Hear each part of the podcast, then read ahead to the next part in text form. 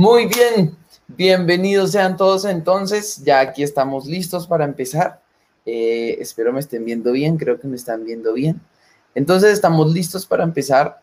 Eh, hoy los tengo de una manera diferente para que me puedan ver, pero también puedan ver la, la ¿cómo se llama? Puedan ver lo que estamos escribiendo, ¿listo? Entonces, bienvenidos a todos los que nos están viendo, a todos los que nos ven después, a todos los que nos están escuchando. Dios les bendiga vamos, con, vamos a meternos en esto que se llama Cantar de los Cantares, versículo 8 al 17.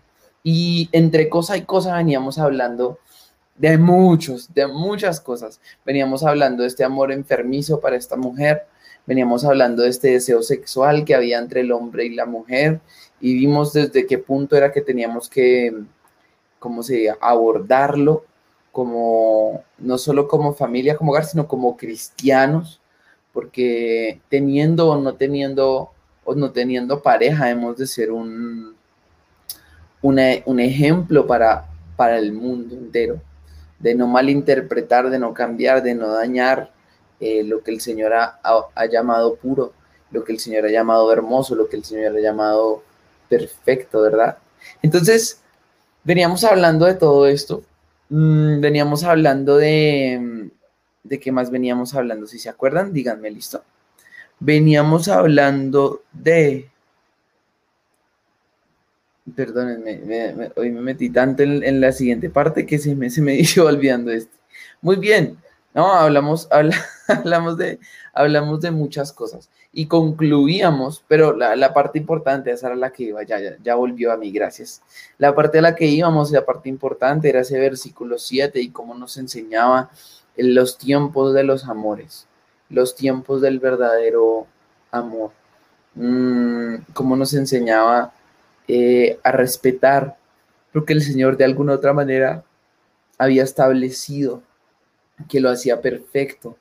Y como esta mujer le decía a las doncellas, no me obliguen a amar, sino desde una interpretación, no me obliguen a amar si, si yo no amo. Que el amor tiene que darse de una manera espontánea, real, no puede ser algo, ¿cómo se llama? No puede ser algo eh, obligado, no puede ser algo impuesto. El amor tiene que, tiene que nacer y nace eventualmente, por supuesto que sí.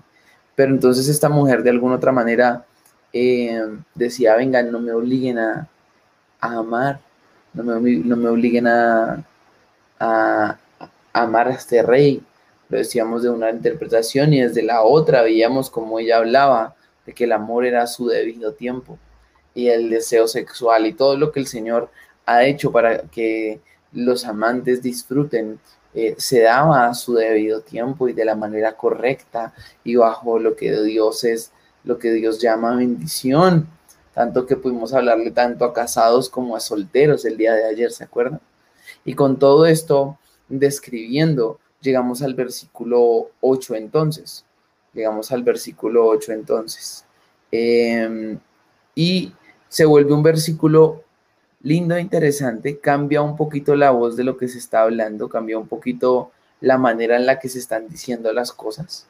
Y empieza esta mujer a decir algo interesante. Si ustedes ven la versión que yo tengo aquí, pues no, no, no deja claro quién es, quién es el que está hablando, ¿se acuerdan? Bueno, según otras versiones como la NTV, como la NBI, aquí continúa hablando la amada. Y tiene sentido que continúe hablando la amada. Tiene mucho sentido que continúe hablando la amada. Y ya vamos a empezar entonces a ver, les voy a leer los versículos y ustedes vayan haciéndose la idea desde las dos interpretaciones, tres, bueno, ahí hemos dejado varias, em, que se dan acerca de este libro. ¿Qué puede estar significando esto? ¿Qué puede estar? Porque ya ustedes son desentrañadores para poderlo saber. Y dice lo siguiente, la voz de mi amado. He aquí, he aquí, él viene saltando sobre los montes, brincando sobre los collados. Mi amado semejante al corzo o al cervatillo. Helo aquí está tras nuestra pared, mirando por las ventanas, atisbando las celosías. Mi amado habló y me dijo, levántate, oh amiga mía, hermosa mía, y ven, porque aquí ha pasado el invierno, se ha mudado la lluvia, se fue, se han mostrado las flores en la tierra, el tiempo de la canción ha venido y en nuestro país se ha oído la voz de la tórtola. La higuera ha echado sus higos y las vides en cierne vieron, dieron su olor. Levántate, oh amiga mía, hermosa mía, y ven. Paloma mía, que estás en los agujeros de la peña, en lo escondido de los escarpajos parajes. Muéstrame tu rostro, hazme oír tu voz, porque dulce es la voz tuya y hermoso tu aspecto. cazadnos las zorras, las zorras pequeñas, que echan a perder las viñas, porque nuestras viñas están en cierne. Mi amado es mío y yo suya.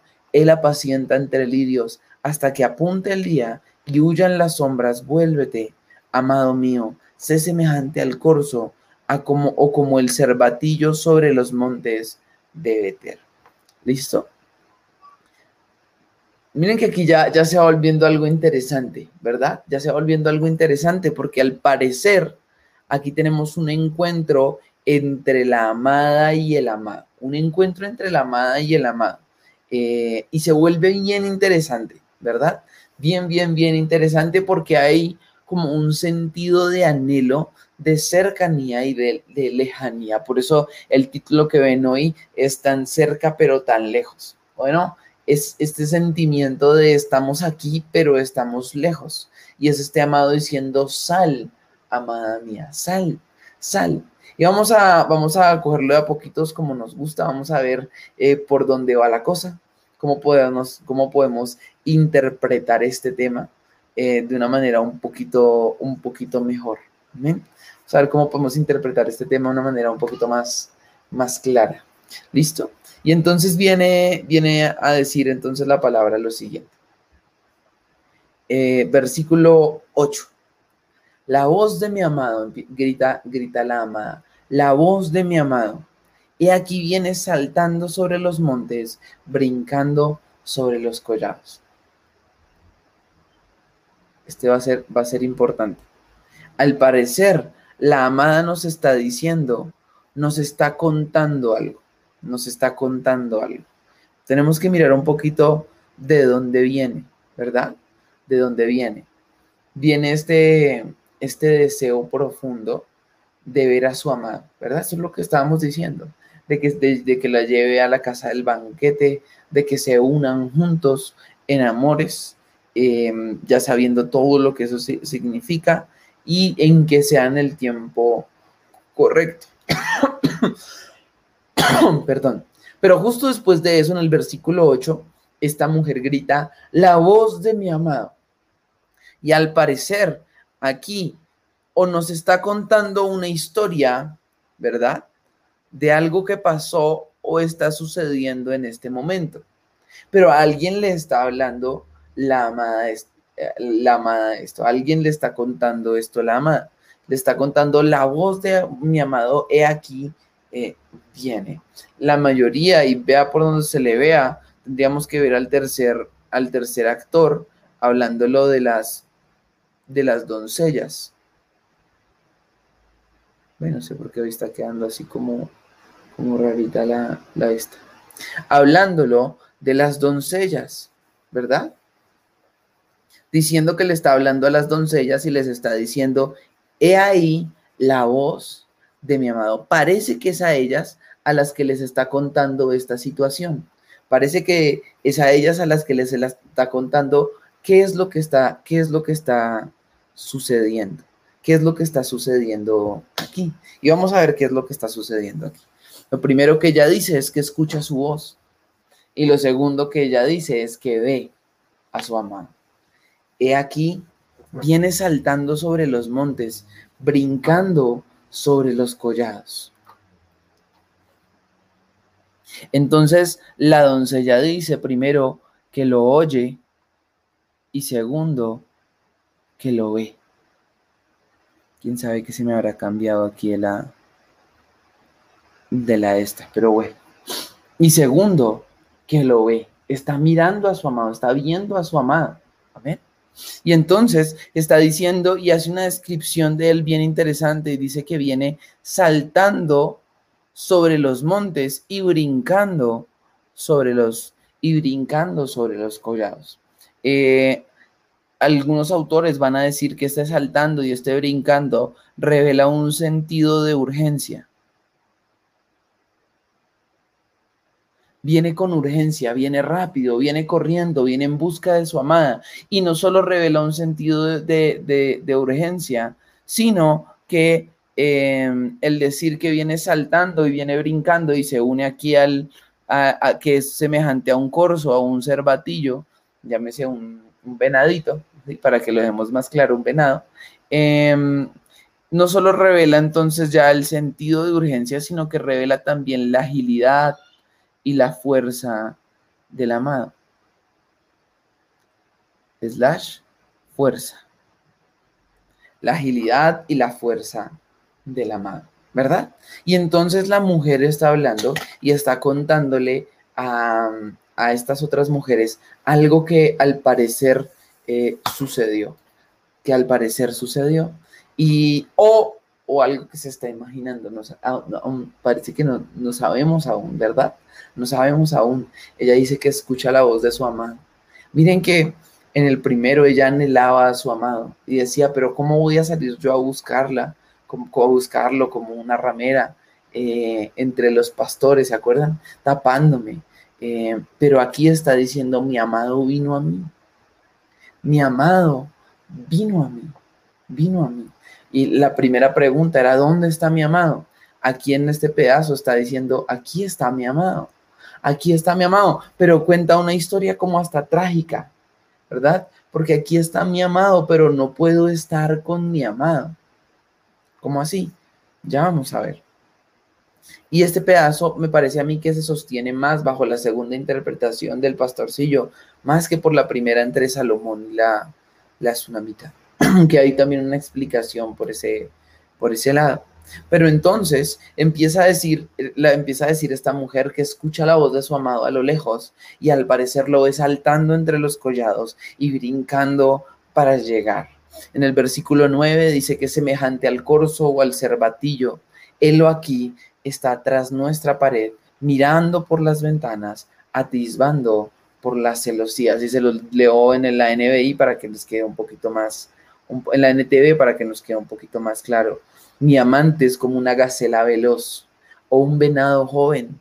Miren, allí está, detrás del muro, asomándose por la ventana, mirando dentro de la habitación. ¿Listo? Y algo entonces está pasando, algo entonces está pasando aquí. Lo primero a lo que tengo que, a lo que, tengo que ir es, voy a contar la historia. Y después, si se me olvida, me acuerdan, porque tenemos que verlo desde el punto de vista de Cristo. Desde el punto de vista de la historia, bajo la primera interpretación, está diciendo que en los versículos 8 y 9 nos transportamos a una historia que sucedió ya no en el palacio con Salomón, sino cuando esta mujer estaba en su casa. Y Salomón llegaba, por así decirlo, a la puerta de su casa, fuese Salomón su amado, llegase a la puerta de su casa, miraba por las ventanas y quería hablar eh, con ella. ¿Tiene sentido? Sí tiene sentido. ¿Por qué no tiene tanto sentido? Bueno, porque Salomón era rey, no había mucha, no había, yo creo que no había padres que quisieran oponerse al matrimonio de Salomón con su hija, o al menos tenía el permiso de entrar a cualquier casa y, y hablar. Pero es una manera, es una manera de verlo. Desde la otra historia, entonces esta mujer está atrapada en el templo, ¿verdad? Esta mujer está atrapada en el templo y el pastor llega a visitarla su amado, ¿verdad? Llega a visitarla con sentido de urgencia, con agilidad, con fuerza. Viene corriendo desde quién sabe dónde, pero viene corriendo y, y, llega y dice, aquí está detrás de nuestra, eh, de nuestra pared. Nuestra no significaría necesariamente la de él y la mía, sino la pared en donde están las doncellas. ¿La ves? Las doncellas y ella. Y entonces les está diciendo, aquí llegó, aquí llegó a las puertas del palacio, eh, no tanto a las puertas, sino por las ventanas del palacio, mira a ver si me puede encontrar. Entonces, mira por las ventanas de este palacio, ¿verdad?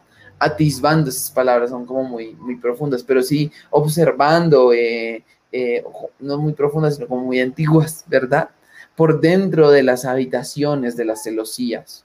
¿Verdad? Y entonces nos cuenta la historia de este pastorcito que llegó a este templo, pero sabe que en el templo no es bienvenido y mucho menos para llevarse una mujer eh, de la cual eh, Salomón está enamorado.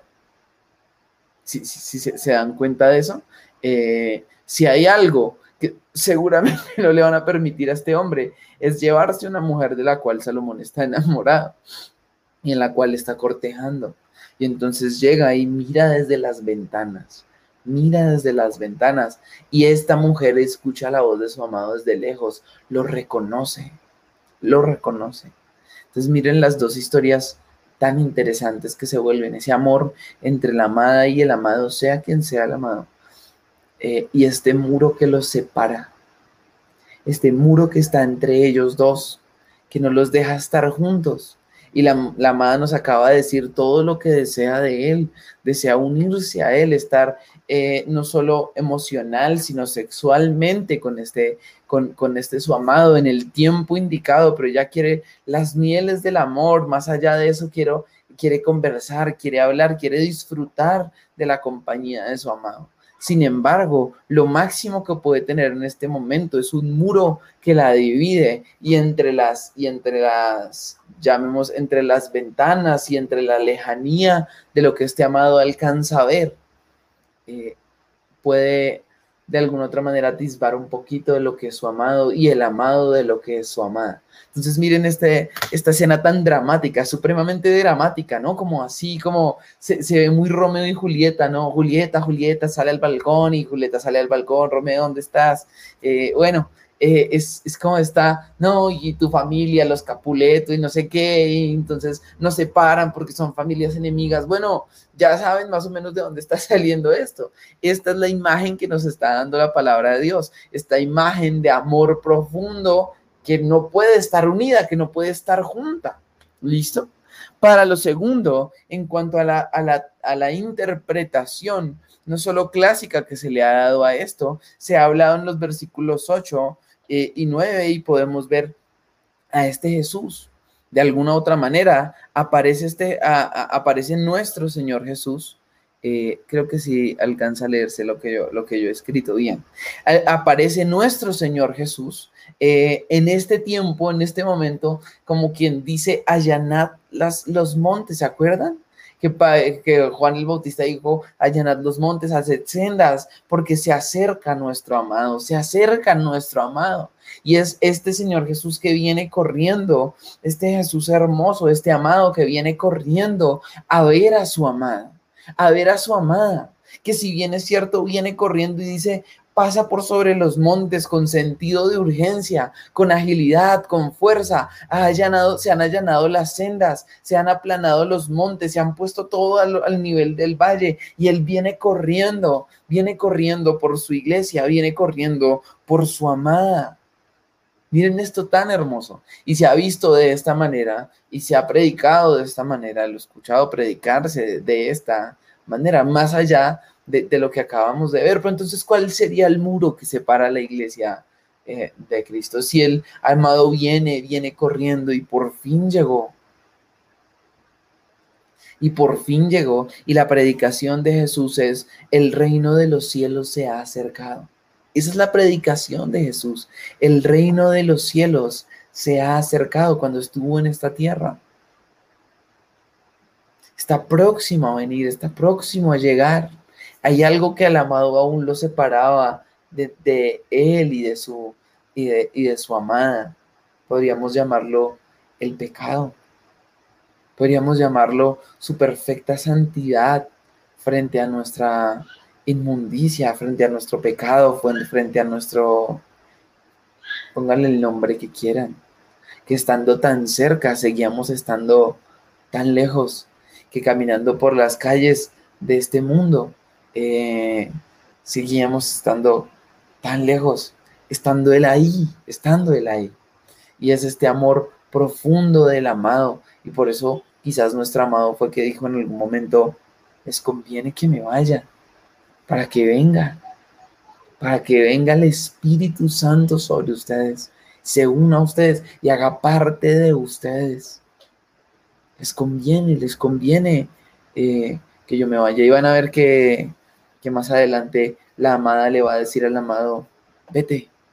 ¿Cómo así que le va a decir vete? Ya, ya lo vamos a, ya lo vamos a ver. Pero entonces empieza dentro de esta. Entonces miren, este pastor separado por el muro o Salomón separado por este muro, pero en, sí, y lo que importa es el amado separado por, por este muro entre él y, él y la amada.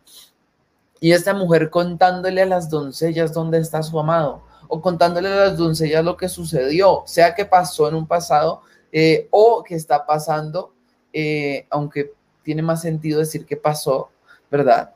Y, entonces esta mujer empieza a contarle a las doncellas lo siguiente. Mi amado habló y me dijo, levántate amiga mía, hermosa mía, y ven. Entonces está este muro entre, entre ellos. Llega este amado y sus palabras son, levántate, levántate amiga mía, hermosa mía, y ven.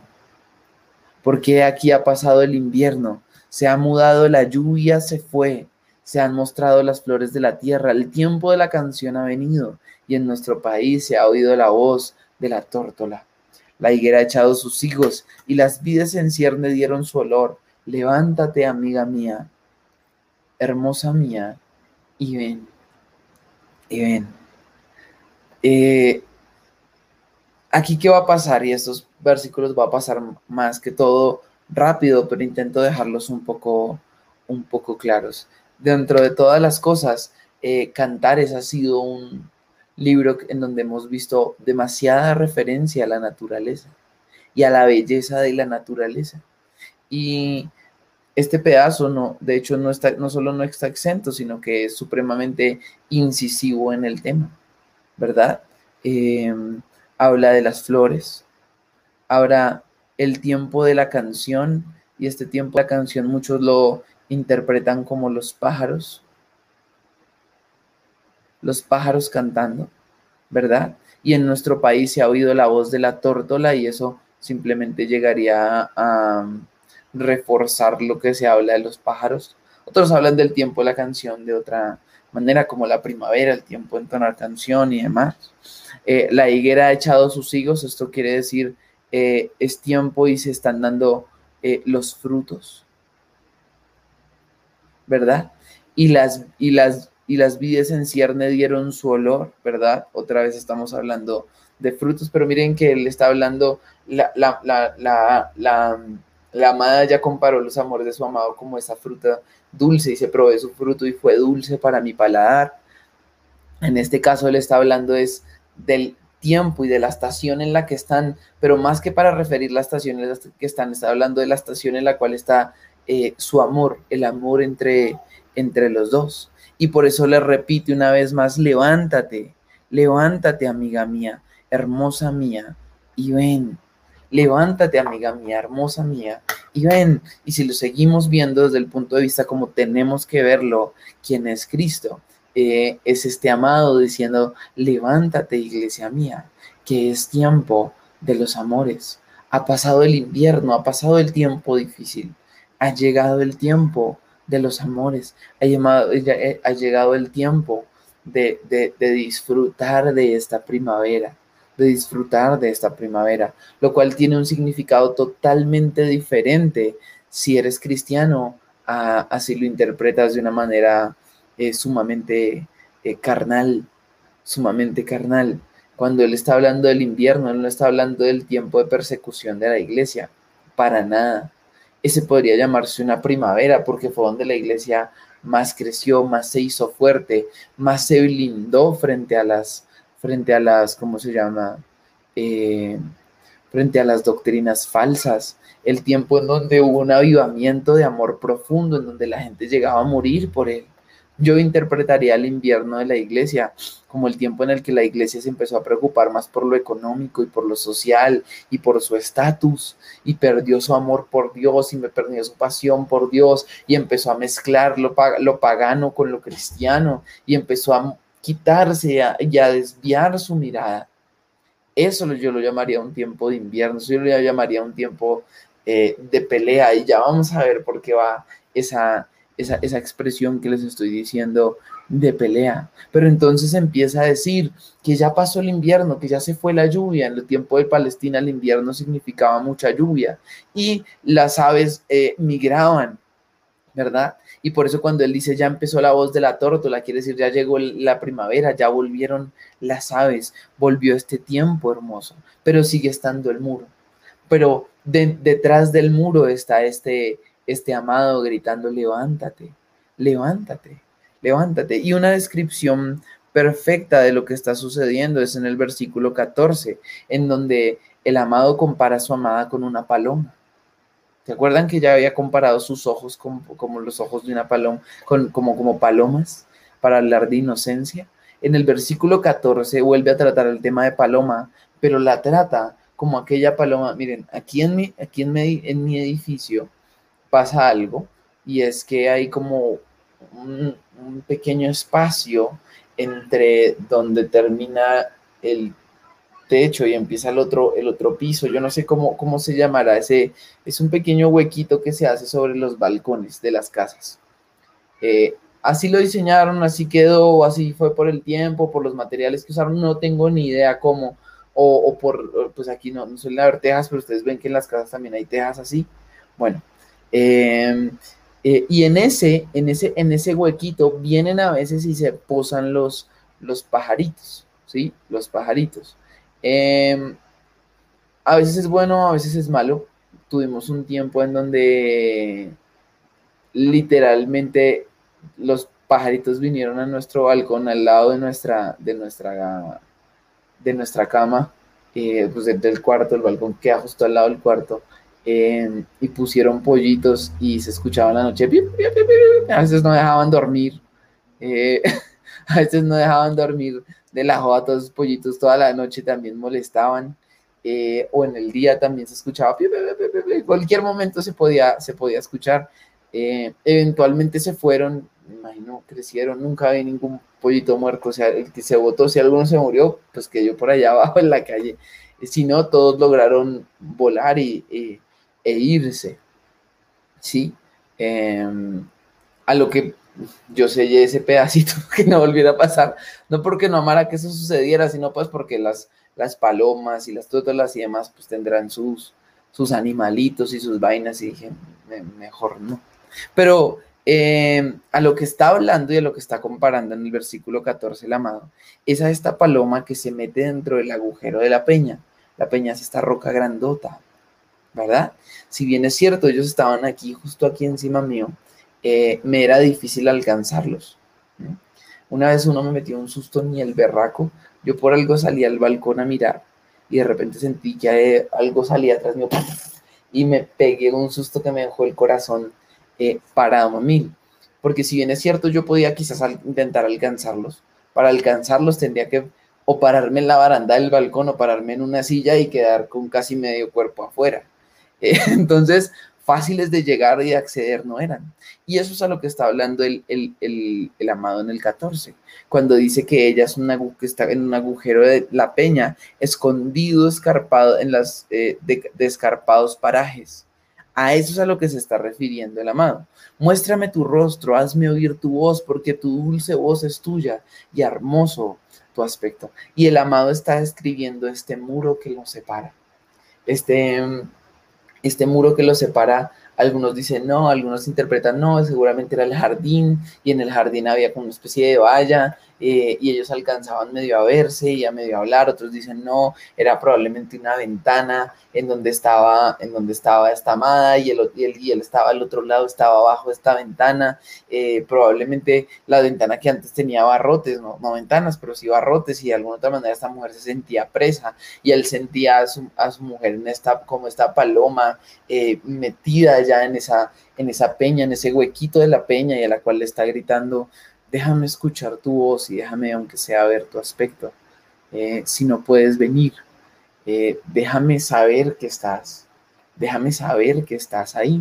Y esa es la descripción de lo que está pasando en, el, 14. Otros dicen lo mismo, pero con Salomón en la casa de esta mujer, en donde se está diciendo, y, la comparación es con estas palomitas que se meten en estos huequitos. Eh, déjame verte, déjame escuchar déjame escuchar la voz de las tórtolas, pero en este caso tú eres esa tórtola, déjame escuchar tu voz, muéstrame tu rostro y hazme oír tu voz. Miren qué expresión tan bonita. Muéstrame tu rostro y hazme oír tu voz. Y hace la aclaración. Primero dice, muéstrame tu rostro y hazme tu, tu voz. Y después los invierte. Dice, porque dulce es tu voz y hermoso tu aspecto.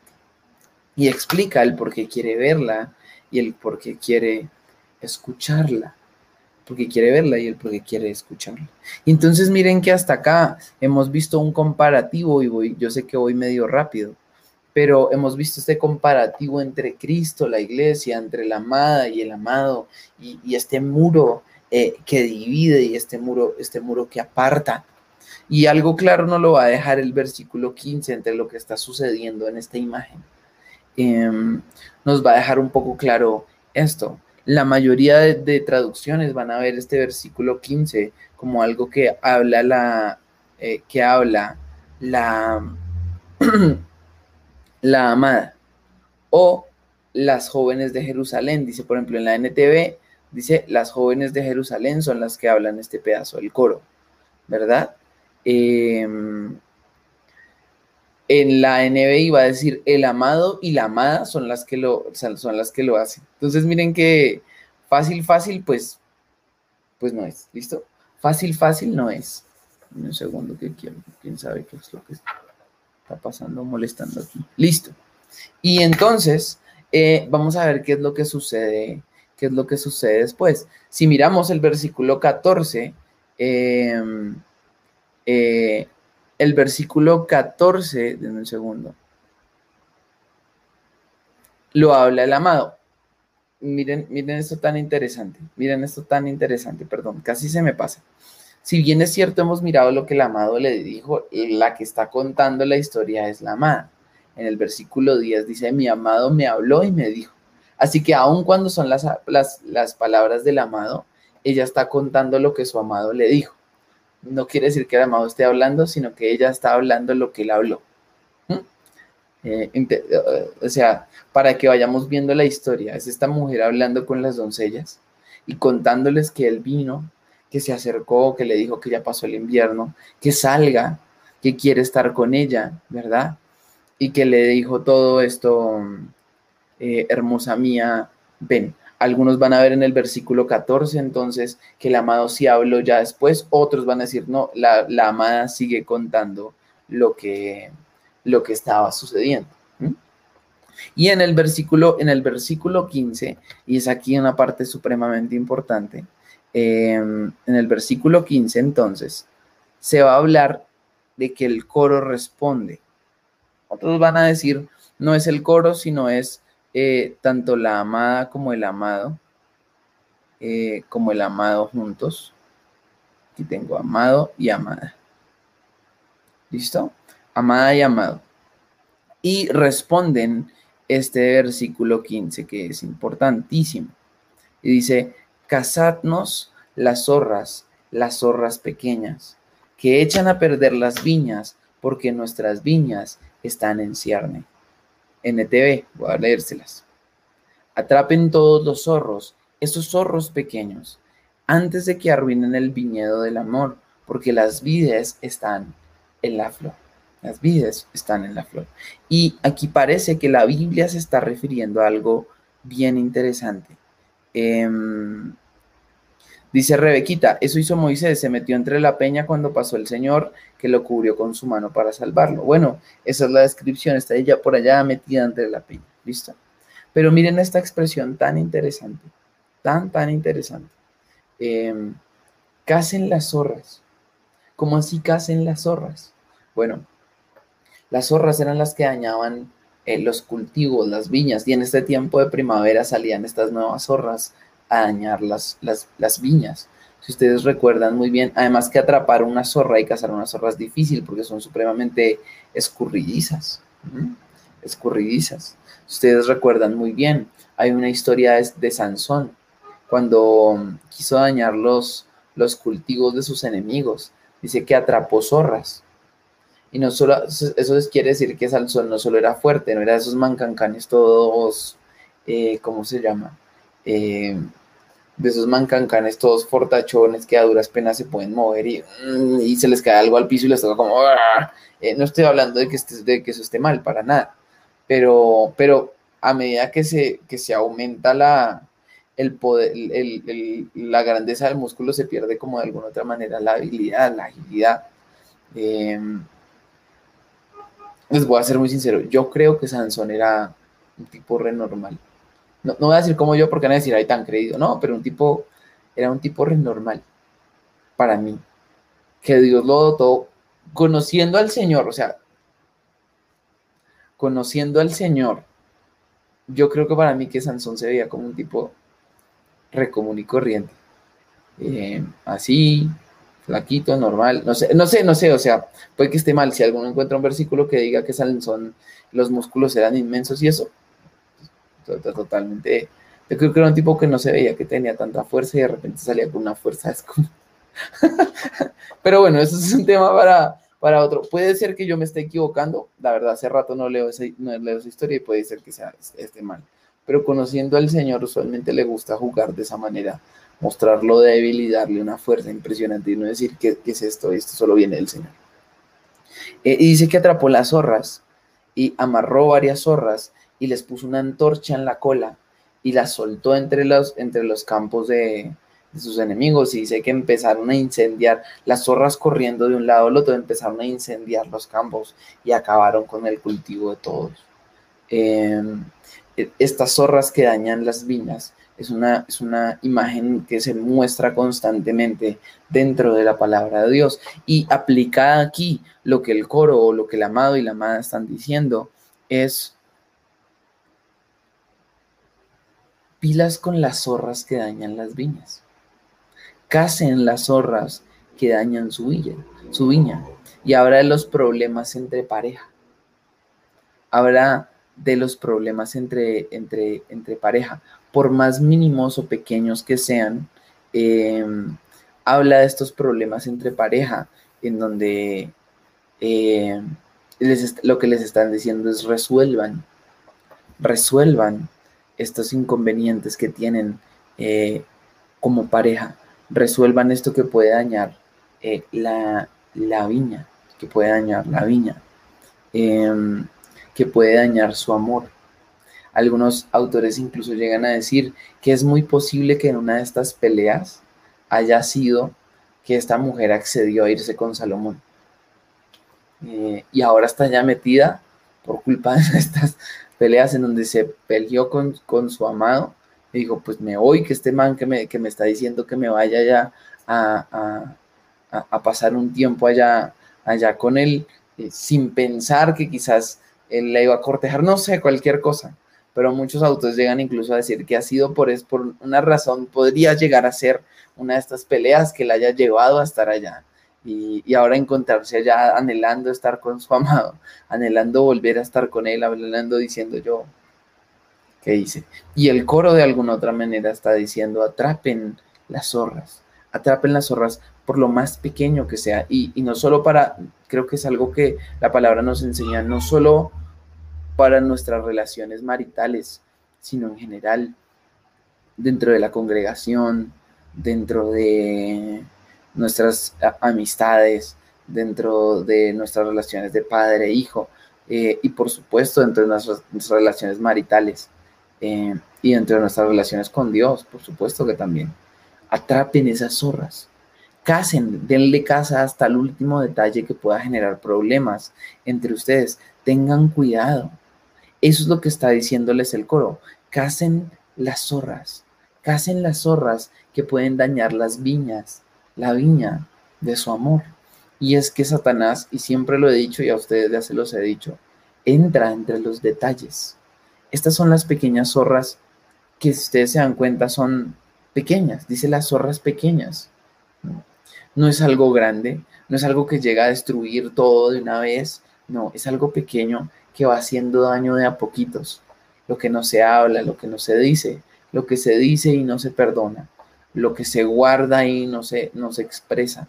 Todo este tipo de cosas son pequeñas zorras que dentro de nuestras relaciones eh, empiezan a hacer daño. Empiezan a hacer daño. Y empiezan a entrar rápidamente, como la zorra, rápidamente eh, hacen daño y eh, en medio de la noche, entran cuando nadie las ve. No, no son vistosas, no son algo grande, no, son pequeñas cosas, son pequeños malentendidos, son pequeñas formas en las que hablamos, son pequeños apodos que decimos que es por amor, eh, son pequeñas cosas que molestan a, nuestra amada o a nuestro amado, son cosas que aún no hemos podido perdonar. Em, son situaciones que dijimos que dejamos atrás, pero en verdad no las hemos dejado atrás. Son dolores que ahí tenemos, que quizás ya decimos, no, ya no es el tiempo de volverlos a traer o de solucionarlos. Quizás él no se dio cuenta y a veces uno no se da cuenta o la otra persona no se da cuenta y estamos haciendo daño o hicimos daño y la otra persona vive con este daño que se le hizo y, dice, no, ya no, ya no, si Dios no se dio cuenta, todo está bien. Eh, pero son estas pequeñas zorras a las que se refiere la palabra de Dios, que dice, cásenlas, acábenlas hasta, hasta la última, pilas con esos detalles porque el enemigo usa esos detalles. Eh, a veces creemos de Satanás como, vamos a compararlo como con Godzilla, ¿verdad? No sé si han visto la película, que entra a la, ciudad en medio de los rascacielos y empieza a destruir y, ¡ah! ¿verdad? Y acaba. Eh, pero ese no es Satanás, así no lo hace él. Él sabe que de esa manera con un hijo de Dios es muy fácil, es muy fácil que el hijo de Dios se levante con el poder de Dios y, lo acabe, ¿verdad? Y es por eso que a Godzilla le mandan los, los aviones y los misiles para destruirlo y las balas. Y nada, le hace daño. Y, eso al final hay un, un héroe, un protagonista y eso al final, ay, pudimos ganar. Bueno, etcétera, etcétera, etcétera.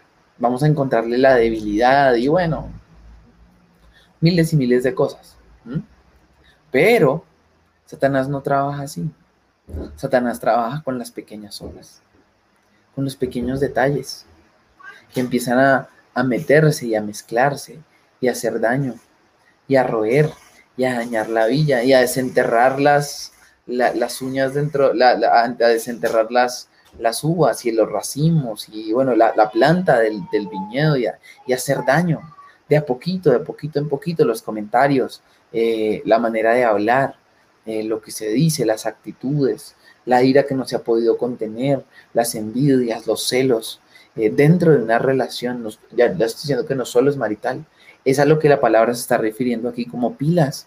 Casen a las pequeñas zorras, arreglen, protejan su viña, la viña de su amor, protéjanla, protéjanla, porque puede ser que por una de esas pequeñas zorras terminemos como, como la tsunamita y su amado, separados por un muro sin poder amarnos, queriéndonos amar sin poder amarnos, por culpa de estas pequeñas zorras que no fueron casadas a, su debido tiempo, que no fueron casadas a su debido tiempo. Dice Dianita, el Señor nos advierte sobre las distracciones, que nos quita la atención de poner nuestros ojos en Él. De acuerdo. Entonces, si ya lo transportamos a nuestra relación con Dios, también tenemos que ver las pequeñas zorras lo que parece inofensivo, lo que es pequeñito, que quizás eh, dejamos pasar. El pecado que quizás dejamos que, se cuele, que amamos un poquito y decimos, no, eso no tiene nada de malo. Gente que cae en cosas peores. Y esas pequeñas zorras empiezan a hacer daño, daño, daño a nuestra relación con Dios. Empiezan a hacer daño a nuestro crecimiento con Dios y nos detienen y nos separan ponen como este muro en donde no podemos avanzar, en donde no podemos seguir y decimos, ¿por qué? Si lo que tengo es mínimo. Y llegamos a un punto en el que cauterizamos nuestra mente y ya ni siquiera nos duele caer en ese pecado. Ya ni siquiera nos duele mentir, por ejemplo. Ese es súper fácil, esa es una zorra que se va metiendo de a poquitos. Empiezan a decir una mentirita, otra mentirita, otra mentirita, otra mentirita. Y empiezo yo a mentir para salirme de las de, las, de los problemas fácil. Ay, fácil, fácil. Ya sé hacerlo y empieza a crecer y empieza a crecer y empieza a crecer. Y más mentiras y más mentiras y más mentiras. Y llega un punto en el que ya no duele mentir. Ya puedo hacerlo y ya, ya antes dolía con el Señor. Ya ahora, uy, Señor, gracias porque me libré de esta. Y esa pequeña zorra empieza a dañar la viña. A dañar la viña. Y parte de lo que veríamos hoy sería cuidado, pilas. No sea que se estén entrando aquellas zorras. Cuidado, pilas, no sea que, que estén empezando a dañar la viña de nuestra relación con nuestro esposo, nuestra esposa. Lo no dicho, lo que se dice, lo que aceptamos que nos digan. y lo que aceptamos decir, lo que pasó, que no hemos podido resolver, eh, el poder sentarnos y ser sinceros con nuestros esposos y decirles, aún me duele esto, no sé por qué, pero aún me duele. Quiero perdonar, o me duele esto que hiciste y, no lo sabías. ¿Mm? Ay, tan loca, no importa, eh, se lo dijimos, ¿sí? Y como esposos creyentes, poder decirle, que yo entiendo, así uno no lo vea tan grave, yo entiendo que te duela, yo no lo veo tan grave, perdóname, si ese es el caso, pero yo nunca lo he visto grave, ¿verdad? Y, y esas pequeñas zorras son las que hacen daño. Y las que al cual es el coro o la madre y la madre están diciendo, casémoslas, acabémoslas. Y concluye entonces diciendo esta amada, mi amado es mío y yo suya. Él apacienta entre los lirios. Entonces está escribiendo, Él está por allá entre los libros, lirios apacentando. Yo estoy acá encerrada. Mi amado es mío y yo suya. Y termina eh, hablando acerca de esta separación, porque aquí hoy vamos a terminar simplemente hablando de esta separación. Aquí no tenemos una buena noticia, ay, se unieron, no. Hasta hoy vamos a terminar con ellos separados. En el 17 dice, ella se preocupa por, la, por el estado de su amado. Dependiendo de cómo sea la, la traducción, vamos a poder verlo un poquito diferente y le va a decir, mira, vuelve cuando sea de noche para que no te vean. Piensen que el palacio es un lugar rodeado por, por vigías y que obviamente este hombre no es deseado en caso tal de que se fuera el, caso. Este hombre no es deseado dentro de ese palacio. Este hombre no es deseado que esté cortejando a la mujer que anhela al rey. Eh, y ella se preocupa por, la, por el bienestar de, él y le dice, vuelve cuando esté la sombra, antes de la brisa de la mañana, vuelve, para que podamos hablar, para que podamos eh, cantar de nuestro amor. Algunos autores llegan a decir que ese pedazo de arriba es solo una, es, una especie de canción que hace la, la, amada cuando ella habla, es una especie de canción que hace la amada de alguna otra manera para que nadie se dé cuenta que ella está hablando con su amado y tiene que cantar de alguna otra manera y por eso él dice, déjame escuchar tu voz y ella canta para poder hablar con él, para que nadie sepa que está hablando con alguien por fuera del, del, del, palacio. Y, es este anhelo y este deseo de, desearse, o ya sea Salomón a la, puerta de, entrada de, su de la casa de, la casa de su madre, de la casa de la madre de, esta mujer, y, y, este anhelo, este deseo de estar lejos, de estar cerca, de que no se den cuenta eh, que estamos juntos, de que hay algo que nos separa, de cómo nos amamos y de cómo el consejo es, por favor, acaben con todo, acaben con todo lo que los pueda separar, acaben con todo lo que los pueda eh, destruir. Y el 17 ya va a decir, hasta que apunte el día y huyan las sombras, vuélvete, mi amado. Vuélvete, amado mío, semejante al corzo o como cervatillo sobre los montes de Beter. Y estos montes simbolizan esa, esa distancia que sienten los unos con los que ella siente con su amado. Vete, y vuelve después. Vete, pero vuelve. Vete con cuidado y vuelve sobre los montes, así como viniste corriendo. Vuelve a mí. Vuelve a mí. Podríamos incluso estar hablando de la iglesia y podríamos incluso estar hablando de Cristo y de cómo la iglesia le dice, vuelve a mí, como él dice, voy, pero, pero vuelvo a ti aún siendo separada, aún estando la iglesia hoy con Cristo, aún del todo nos falta para volver a estar con Él. Estaremos con Él del todo, ciento por ciento, cuando Él baje entre las nubes, suenen las trompetas y nos encontremos con Él en el cielo para siempre. Pasemos el juicio final, seamos de los que están a la derecha de las, de las ovejas, ¿verdad? De los que se paró para Él, y entonces nos uniremos para Él y se hará banquete de nuestras bodas. Para siempre estaremos en su presencia y nos gozaremos en su bondad y viviremos en aquella casa que nos construyó con tanto amor y estaremos con Él como su amada. Vete, pero regresa. Regresa, oh amado mío. Mientras tanto nos queda cazar las zorras pequeñas que dañan nuestra relación con Él, que dañan nuestra relación con nuestro esposo, etcétera, etcétera.